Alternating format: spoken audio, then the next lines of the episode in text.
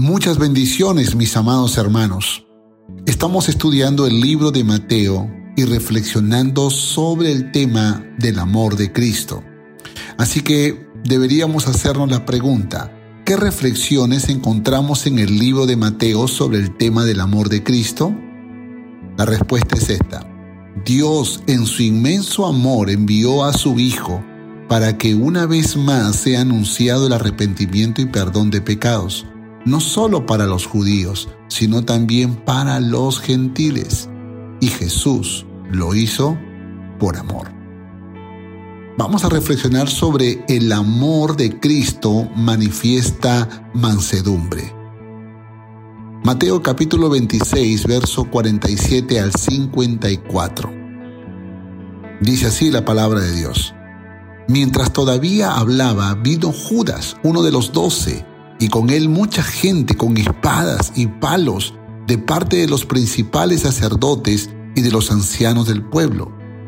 Y el que le entregaba les había dado señal diciendo, al que yo besare, ese es, prendedle. Y enseguida se acercó a Jesús y le dijo, salve maestro, y le besó. Y Jesús le dijo, amigo, ¿a qué vienes? Entonces se acercaron y echaron mano a Jesús y le prendieron. Pero uno de los que estaban con Jesús, extendiendo su mano, sacó su espada e hiriendo a un siervo del sumo sacerdote, le quitó la oreja. Entonces Jesús dijo, vuelve tu espada a su lugar, porque todos los que tomen espada, a espada perecerán. ¿Acaso piensas que no puedo ahora orar a mi Padre y que Él ¿no me daría más de doce legiones de ángeles? Pero ¿cómo entonces se cumplirían las escrituras de que es necesario que así se haga? Las historias que registró Mateo de cómo Jesús enfrentó los momentos difíciles son extraordinarias, poderosamente inspiradoras.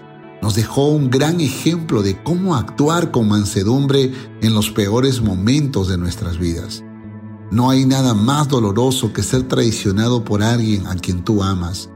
Y eso fue exactamente lo que le pasó a Jesús. Porque Judas, uno de sus discípulos, tomó la decisión de vender a Jesús por 30 monedas de plata. Tenía que indicar a sus captores dónde estaba exactamente Jesús. La señal que selló la traición fue un beso que Judas le dio. Lo más sorprendente de la historia es que Jesús sabía que Judas lo iba a traicionar y que ese beso era pura hipocresía. Jesús pudo rechazarlo o quizás descubrirlo y humillarlo delante de los demás discípulos, pero no fue así. Prefirió darle una oportunidad para que se arrepienta y con las palabras y el tono más paternal con la que se puede hablar a alguien a quien amas, Jesús le dijo, amigo, ¿a qué vienes? La palabra amigo en griego es etairos, que significa compañero, camarada, hermano, miembro de mi clan, amado, mi familia. Estoy seguro de que la mirada de Jesús a Judas en ese momento fue una mirada misericordiosa, llena de amor, como la de un padre a su hijo a quien ama, manifestado en una mansedumbre gloriosa, al punto que Judas quedó devastado frente a esa mirada, se sintió culpable y cometió la locura de quitarse la vida. Lo que no comprendió era que el mismo que se mostró manso y amoroso, también era misericordioso y perdonador. Entonces echaron mano a Jesús y le prendieron. En ese instante, Pedro otro de los discípulos del Señor Jesús sacó su espada y le cortó la oreja a uno de los siervos del sumo sacerdote. Acción y reacción.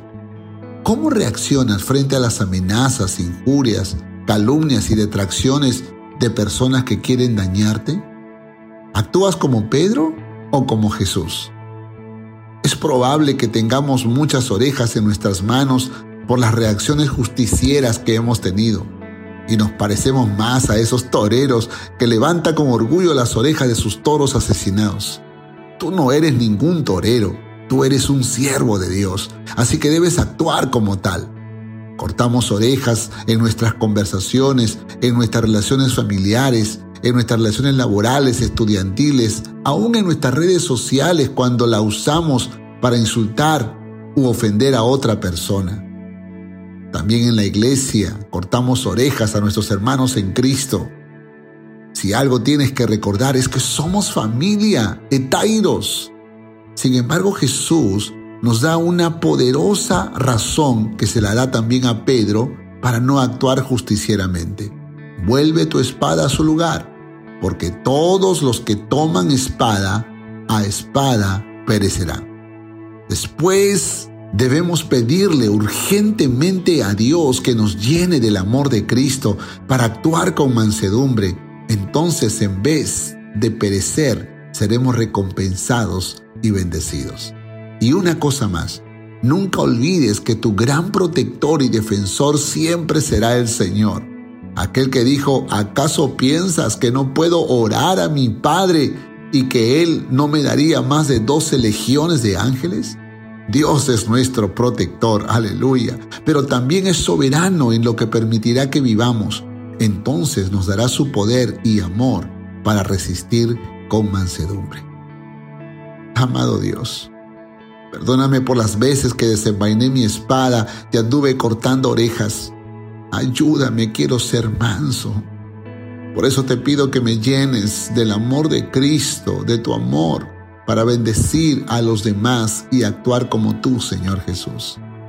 Quiero confiar en tu protección y defensa que aún en medio de la mayor adversidad no quiero salirme del centro de tu voluntad, amado Dios. Te lo pido en el nombre de Jesús. Amén. Espero que este devocional sea de bendición para tu vida. Pasa a vosotros.